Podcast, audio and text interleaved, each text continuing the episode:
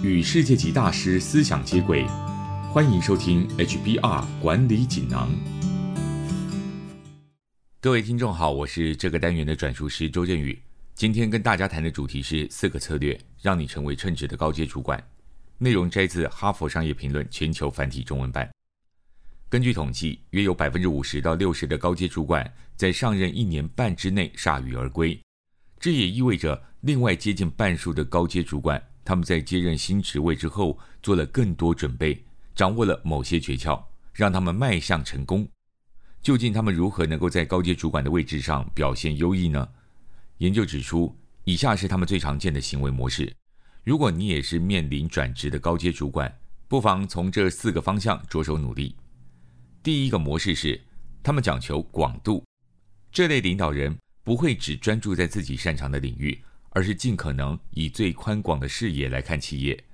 他们不是把组织视为行销、业务或者是物流等等不同单位的组合，而是把组织视为一个整体。他们知道，正是透过这些部门的整合，让企业与众不同，更有竞争力。他们不再带着自己对某个领域的偏好，例如，如果他们原本是财务或是业务出身。就不能再只透过财务或是业务的角度来看世界。第二种模式是，他们掌握情境脉络。太多高阶主管虽然晋升到了最高层级，却不了解自家组织的竞争力和制胜方式。你若要求他们分析自己的损益表，就会发现他们其实并不知道市场来自哪里，也不是真正清楚自家组织在大环境中的位置。但是，了解情境脉络的领导人会了解自己的产业和企业是如何赚钱，他们可以避免未来可能发生的威胁，也可以预测消费者和顾客的要求。他们会关注周遭环境的变化，也解读各种征兆和文化。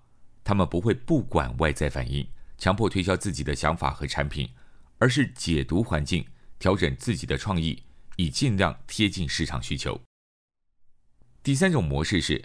他们擅长选择，太多高阶主管晋升到高层之后，担心让人失望，因而对组织内部的要求来者不拒，这使得他们资源过度消耗，让组织无法聚焦，而每个人手上都有太多工作，远超过本身所能够负荷，在品质与产量无法兼顾的状况下，常常为了追求产量而牺牲品质，使产品越来越平庸。然而，有些领导人拥有惊人的毅力，能把直觉、资源和其他意见加以整合。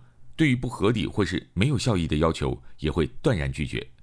这类领导人知道，必须把目光聚焦在少数几个选项上，如此才能重点深耕。第四种模式是，他们拥有好的人脉。这类领导人就是组织里人人都想为他们工作的人。他们很宽容，很聪明。很有魅力，他们有良好的声誉，有很棒的想法。最重要的是，你知道可以从他们身上学到东西。这些领导人会征求其他人的回馈意见，他们会仔细聆听，并且据此采取行动。在进行决策时，他们也会优先考虑利害关系人。他们知道自己要依靠组织中哪些人以取得成功，也知道谁要依靠他们来取得成功。他们会刻意花心力建立并努力维持这些人际关系。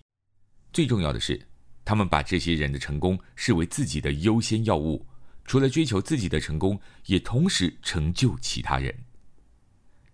以上摘自《哈佛商业评论》全球繁体中文版，主题为“四个策略，让你成为称职的高阶主管”，包括四种行为模式：模式一，讲求广度；模式二，掌握情境脉络。模式三，擅长选择；模式四，拥有好的人脉。更多精彩内容，欢迎阅读《哈佛商业评论》全球繁体中文版。谢谢你的收听，我们下周见。